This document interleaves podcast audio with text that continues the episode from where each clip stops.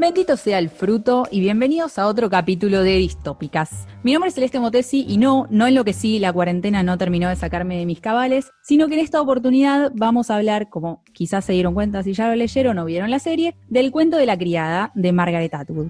Del otro lado de mi pantalla, porque, insisto, la cuarentena no nos permite juntarnos, está Leticia Pautacio. Hola, ¿cómo les va? Como decíamos, eh, vamos a hablar de, del cuento de la criada, un cuento que un, cuento, una novela que salió en 1985, que en su momento tuvo éxito, recibió, estuvo nominada a varios premios, recibió otros, pero que en la explosión mundial, si se quiere, fue hace unos años con la serie de Hulu. Sí, exactamente. Creo que la explosión se da en estos últimos años un poco por, por las dos cosas, la serie de Hulu y un movimiento feminista que también empieza a tomar mucha más fuerza y empieza a retomar algunos eh, textos que, bueno, ya empezaron a tratar estos temas, recordemos, es de 1980, pero sin embargo está tocando temas que parecen muy actuales. Totalmente. Son esas cosas que a veces uno las le dice, ok, no pasó el tiempo. O sea, todo esto sigue funcionando, sigue siendo válido, es terrible en algún punto.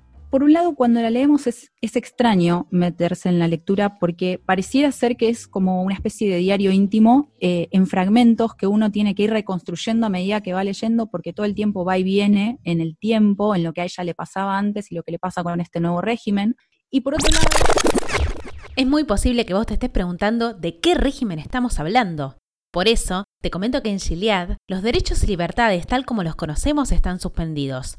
La sociedad se organiza en castas, entre las que están los comandantes, las esposas, las criadas y las martas. Y su centro es la religión como vehículo para la reproducción. Frente a la caída de la natalidad, las pocas mujeres que aún son fértiles fueron destinadas a la procreación. Despojadas de elección, de deseo, de contacto y hasta de sus nombres, estas criadas son educadas en una nueva función por las tías y van de casa en casa siendo sistemáticamente violadas por los comandantes, los altos mandos del nuevo régimen. Una de ellas es Offred, nuestra protagonista, que lejos de ser una heroína, solo busca la forma de tolerar su nueva realidad, buscando tímidamente la puerta de salida.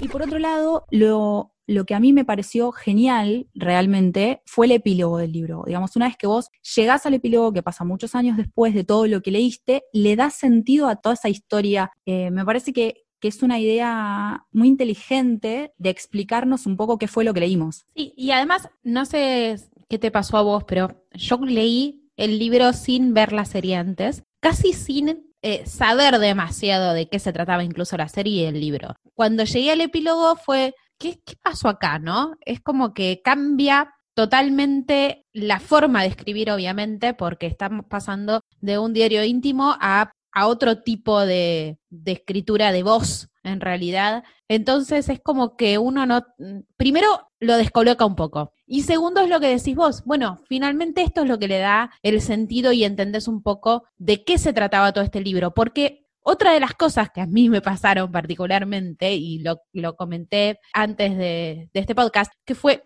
todo el libro lo leí y esperaba que pasara algo y era la sensación de, bueno, en el próximo capítulo ya está, es el clímax. No, pasa el próximo capítulo, tiene que pasar algo ahora. No. Y así, como múltiples veces te pasa en el libro, porque vos sentís que todo el tiempo hay algo latente que va a explotar. Sí, sí, totalmente. Yo lo leí antes de la serie, vi la serie y lo releí para el podcast y lo que me pasó es que la serie me había dejado con la impresión de que mm, todo era un poco más dinámico, Offred estaba un poco más involucrada en todo lo que, lo que sucedía y sin embargo en el libro su rol es mucho más pasivo y es mucho más de testigo de lo que sucede alrededor de ella. Sí, yo me acuerdo de una frase que me dijiste hace mucho tiempo cuando leímos el, libro. No me acuerdo exactamente la frase, pero, recuerdo el, punto, pero... el punto era que eh, te gustaba el, personaje porque era como el antihéroe. Realmente no es que tiene un protagonismo y salva la vida de todo el mundo, sino que hace nada en todo el libro. Posta que no me acuerdo. Pero lo que sí es cierto es que no es una heroína típica que va contra el régimen y demás. Quizás real en el sentido de que es una mujer común que no tenía unas ideas muy claras antes de eso, que no tenía un historial de militancia, pese a que su madre sí. Entonces quizás hasta para diferenciarse de ella no se involucraba en un montón de cuestiones y que mm, cuando le pasa esto, más que ir en contra de o, movilizarse o lo que sea, se cuestiona todo el tiempo qué es lo que sucede y lo compara con lo que a ella le pasaba o con, con la forma de vida anterior. Me parece que más reales en ese sentido, digamos,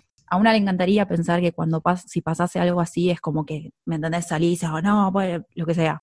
Pero quizás no, quizás no, no todos pueden cumplir ese rol también. Tengamos en cuenta que, por un lado, esta novela cuando salió fue comparada con 1984, En un mundo feliz, que fue el capítulo eh, anterior, y los críticos y los académicos que utilizaron esta novela y que la analizaron, señalaron que, a diferencia de las otras dos, si bien estaba al mismo nivel, tenía la adición de la confrontación del patriarcado. Cosa que me parece súper valorable para rescatar porque es parte del interés de tener escritoras mujeres. Me parece que es súper necesaria esta mirada para poder ir en contra de eso, si no, es como más de lo mismo en algún punto. Entonces, quizás es hasta más rescatable porque te saca del lugar. Eso por un lado. Y por otro lado, lo que también tenemos que tener en cuenta cuando pensamos en esta novela es que Margaret Atwood la escribió pensando en una forma de respuesta, tanto a las personas que decían nunca jamás podría pasar en mi país eh, la aparición de un régimen totalitario, opresivo, religioso, y por otro lado, como una forma de respuesta a la pregunta que ella veía que, que estaba sucediendo en los 80, que era, cómo se concreta el retroceso respecto de los derechos que las mujeres habían obtenido en los 70. Ella veía que había toda una ola conservadora que estaba preguntándose cómo frenar esto y ella dio un ejemplo de forma súper interesante también, que lo explica en el prólogo de al menos de la edición que tenemos, que toma, digamos, todos sus elementos de la realidad. Hay varias entrevistas en donde ella cuenta que tiene una caja de recortes de diario, como para que cada cosa que le dice lo inventé, no, no, no, mira, hasta acá, tengo la prueba. Pero bueno, hay una, hay una cosa de las distopías en realidad que si vos te las pones a pensar realmente, creo que ninguna distopía está inventando nada en el sentido más amplio del tema, ¿no? Siempre se agarran de algo de, la realidad, creo que por eso también empezamos este podcast, porque sentimos y vemos que son cuestiones que son reales, pero se llevan al extremo. Lo interesante de todos modos es un poco lo que, lo que decís y lo que cuenta Margaret,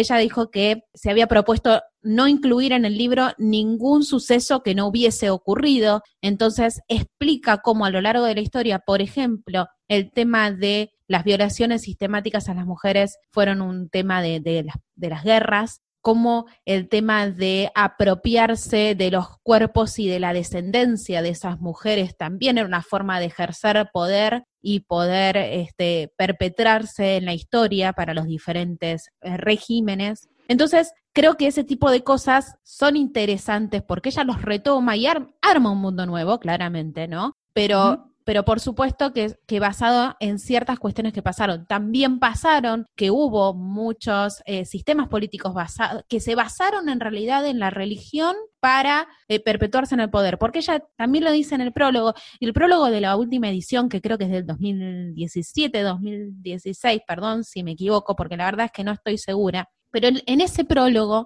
ella explica muy bien que ella no cree que el libro sea ni un libro feminista, ni un libro antirreligión, ni un libro como muchos eh, lo han catalogado, ¿no? Ella cree que es un libro nada más, que habla de ciertas cosas. Y sobre todo el tema de la religión, ella dice, no es antirreligioso. O sea, en realidad no es que como que la religión está mal de por sí, sino lo que está mal es el uso de la religión para poder eh, ejercer control y presión sobre otros, que creo que es el punto del libro en ese sentido. Lo mismo pasa con, con el tema feminista, creo que también. O sea, el libro, si bien puede ser usado, y me parece que está bien que sea usado como bandera feminista, puede tener muchos componentes y muchas cosas que explican mucho de la lucha, ella no lo, no lo concibió de esa manera y tampoco pretende que sea eso, ¿no? Es algo que sucedió, ponerlo en este mundo imaginario que, que creó de, de Gilead y donde se juegan muchísimas cosas, porque no es solo el tema del patriarcado, no es solo el tema de la religión, no es solo el tema del poder político, como vamos a ver a lo largo de muchísimos eh, libros distópicos,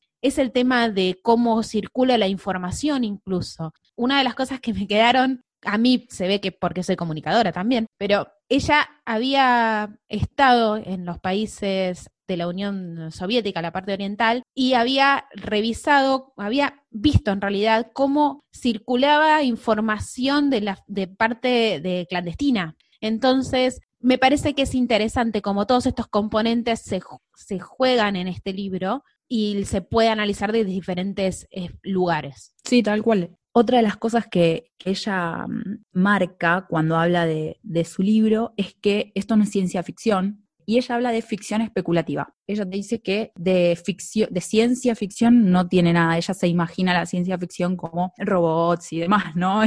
Pero también más futurista, ¿no? Quizás. Exacto. Bueno, esto sucede en un futuro cercano también eso hay que tenerlo en cuenta, más o menos en un, por lo que leía en otros lugares, porque no hay muchas precisiones de tiempo en el libro, pero más o menos sería un 2005, ponele. También esa cercanía con la, con la escritura hace que no sea una ciencia ficción clásica. de hecho, para empezar, eh, tenemos que tener en cuenta que ya toda la tecnología que aparece en el libro, en realidad la tecnología de la época que estás hablando, que encuentran cassettes. Cassettes era la tecnología de los 80, entonces ella no está imaginando un mundo futuro en ese sentido de tecnológico, quizás que la ciencia ficción tiene mucho de ese componente, eh, sino que se está basando en la realidad e incluso en vez de ir hacia adelante, pareciera que va hacia atrás. Sí, Sí, claro. Bueno, hay un pasaje en donde se explica un poco, el comandante le explica a Offred cómo es que llegaron a este régimen y es básicamente ir para atrás cuando ellos van al, al Jezabel, si mal no recuerdo, empiezan a conversar y el comandante en un momento le explica que como que los hombres ya no tenían más nada que hacer. O sea, las mujeres habían ganado tanta independencia que no, en palabras del comandante, no había nada para ellos. Por supuesto que Offred no puede terminar de comprenderlo, le empieza a preguntar y el comandante le explica un poco más. Le dice, no tenían nada que hacer los hombres, Offred le dice, podrían ganar dinero, y él le dice, no basta, es demasiado abstracto, me refiero a que no tenían nada que hacer con las mujeres. Le aclara que no está hablando de sexo y continúa. El sexo era una parte y demasiado accesible, cualquiera podía comprarlo, no había nada por lo que trabajar, nada por lo que luchar. ¿Sabes de qué se quejaba la mayoría en aquella época? De la incapacidad para sentir. Los hombres incluso se desvincularon del sexo, ya no les, eh, no les apetecía casarse.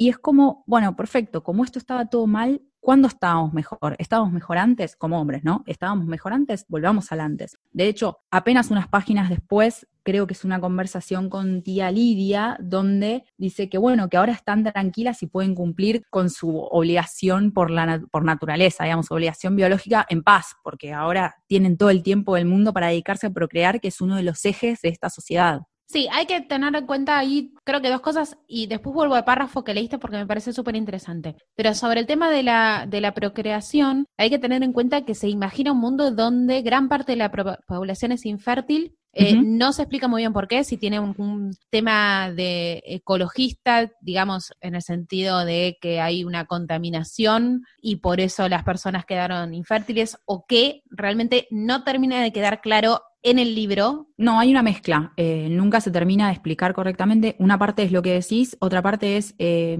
se lo achaca en parte a los anticonceptivos, como que una mezcla hizo que se produzca la infertilidad en el mundo, qué sé yo. Exacto. Entonces, bueno, claramente por eso también se arma este régimen. Pero volviendo al párrafo, hay una crítica un poco a la sociedad y a las relaciones, ¿no? A veces el individualismo hace que se pierda un poco el, cariño, el interés, alguna cosa que por ahí aparece ahí en, las palabras eh, de Fred. Entonces, es interesante esa visión y para cambiar eso, para cambiar esa sensación de soledad incluso en una sociedad donde podés tener sexo donde quieras, donde podés... Me hace acordar un poco a, Huxley en algún punto, ¿no? E, en una sociedad súper individual donde podés estar con todo el mundo pero te sentís solo finalmente. Bueno, en esas palabras me hizo acordar un poco a lo que hablábamos en el podcast anterior, para cambiar eso, para modificarlo, construyen una sociedad que tampoco logra en realidad fortalecer las relaciones, porque ellos hablan de familia, de la esposa del comandante y la criada como una sola cosa, como una sola persona, y hablan como de una familia entre los tres, que igual ya de la criada, cuando tiene hijos ya está, como que cumplió su función, ¿no? Pero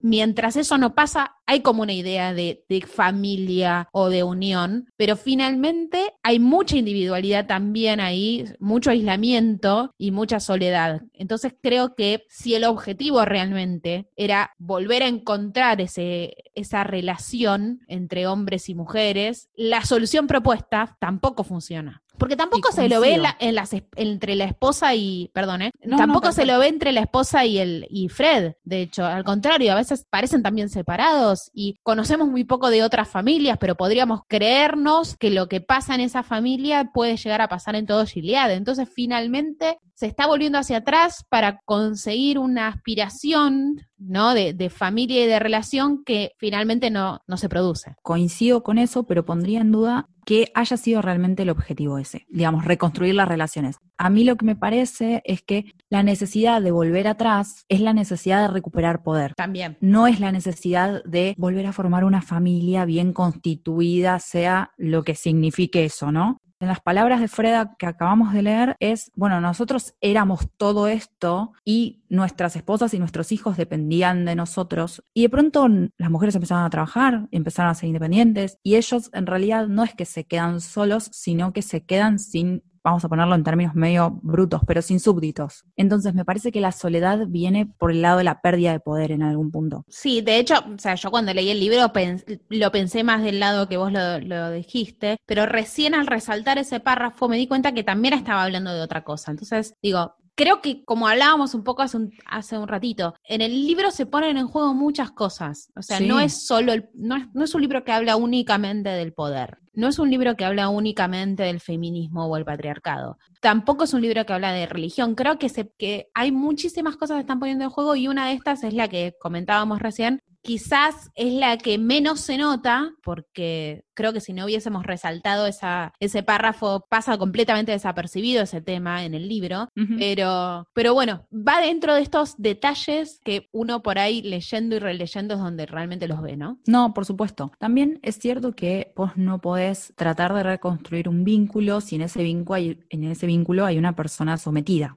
Bueno, en otra parte del libro, eh, Fred también le dice otra frase terrible, esas que son bien breves, pero que las lees y decís no puede estar diciendo esto, que dice algo así, lo voy a parafrasear porque no lo recuerdo, pero dice algo así como que mejor no siempre es mejor para todos. O sea, vos venís leyéndolo más bien y una experiencia de Offred y una anécdota y otra anécdota, y de pronto te encontrás con ese tipo de frases que te desarman, o sea, que te quedás paralizada y decís, no puede estar diciendo esto realmente, porque lo sabe y porque él en su propia casa ve que no es lo mejor para todos. Claro, porque ahí está el punto, hablando un poco del sistema, ¿no? ¿Qué es lo mejor del sistema? Bueno, volviendo a la vieja idea de qué es lo, cuál es el fin en el mundo, es la reproducción de la especie, entonces lo mejor para que las especies sigan reproduciéndose de los humanos era este sistema, fue lo que inventaron y los que le pareció a ellos que era lo correcto hacer, y eso no significaba que sea bueno para todos los humanos. Eh, pero yo insisto que creo que no es bueno para nadie, porque finalmente no pareciera, más allá del poder que puedan tener eh, los comandantes y los hombres, y no pareciera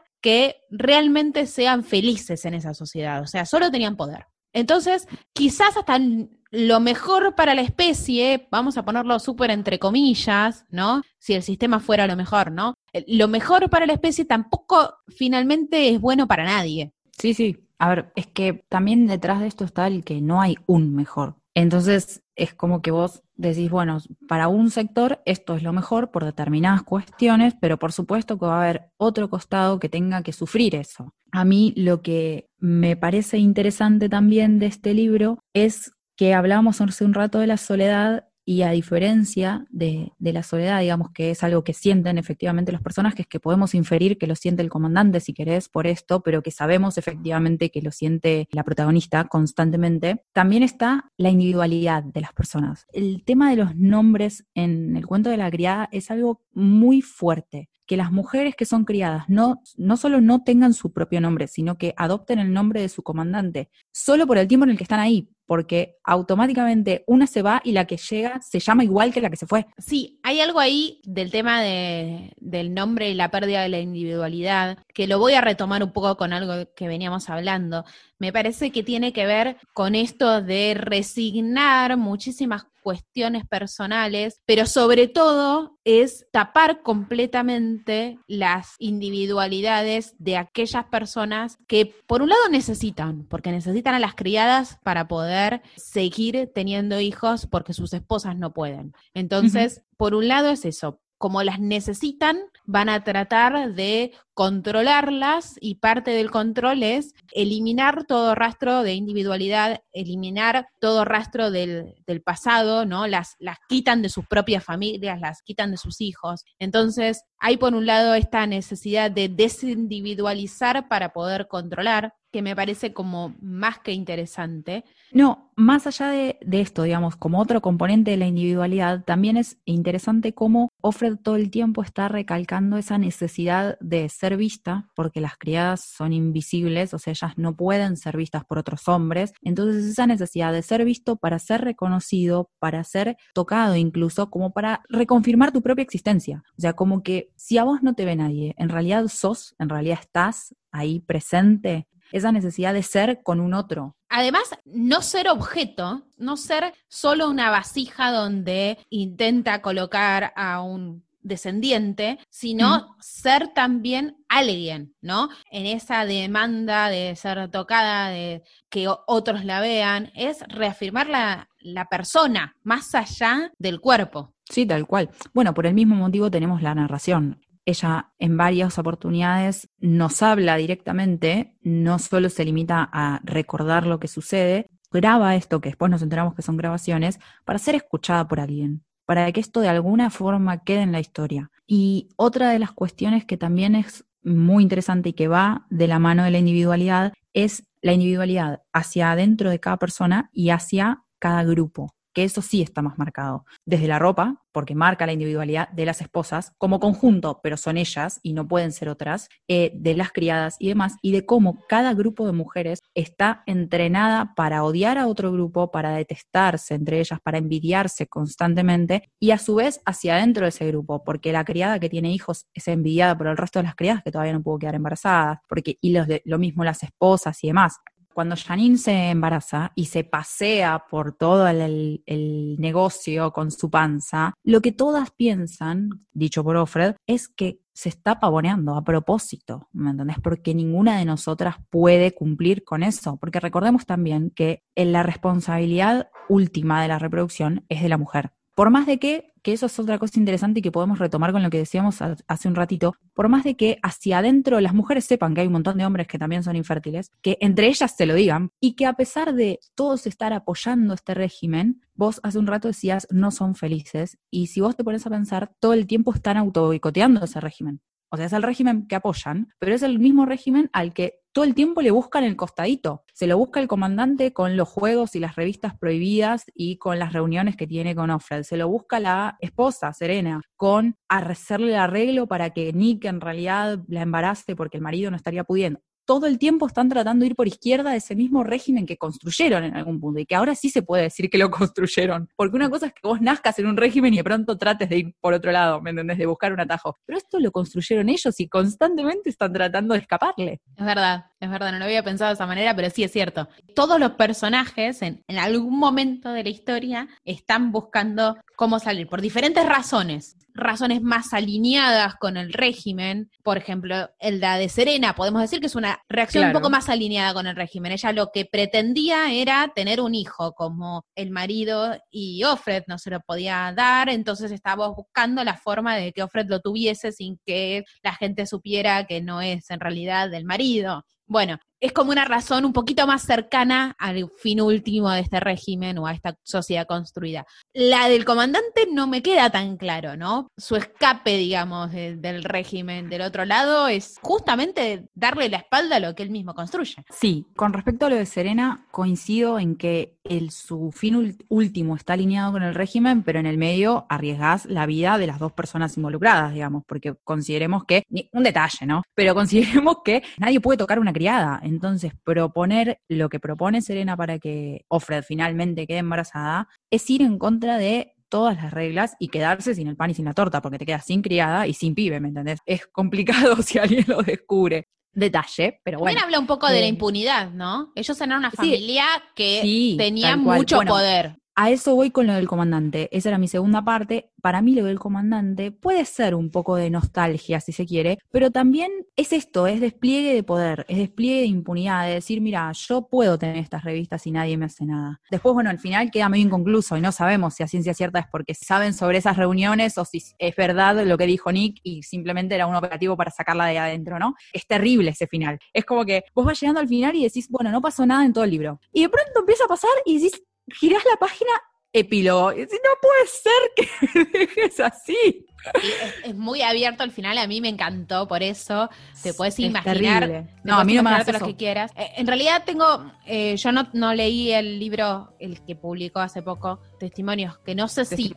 La verdad es que no quise leer tampoco nada sobre, sobre el libro. No sé si vuelve a esa historia o si cuenta algo o no tiene nada que ver. Eh, un poco creo que todos esperamos saber qué es lo que pasa con Offred no lo espero encontrar en la serie. Yo tampoco lo leí. Por lo que tengo entendido, son tres historias de otros personajes. Eh, entonces es como que no, sobre Offred creo que no se sabe. Y me parece que eso es parte de la gracia también. Ah, bueno, claro. bueno, queda ahí, que cada cual se imagine lo que quiera.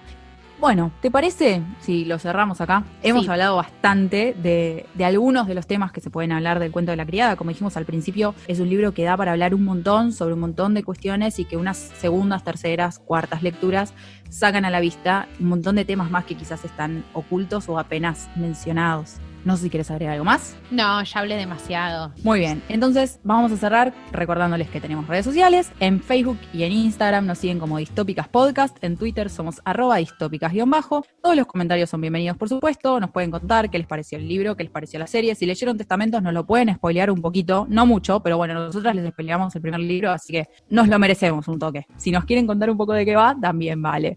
Eh, y a nosotras nos pueden leer en redes sociales también. Yo soy arroba María Celeste con dos e en Twitter y Leti. Leti Pautacio, así como suena. Bueno, nos seguimos leyendo en redes y nos escuchamos en el próximo episodio.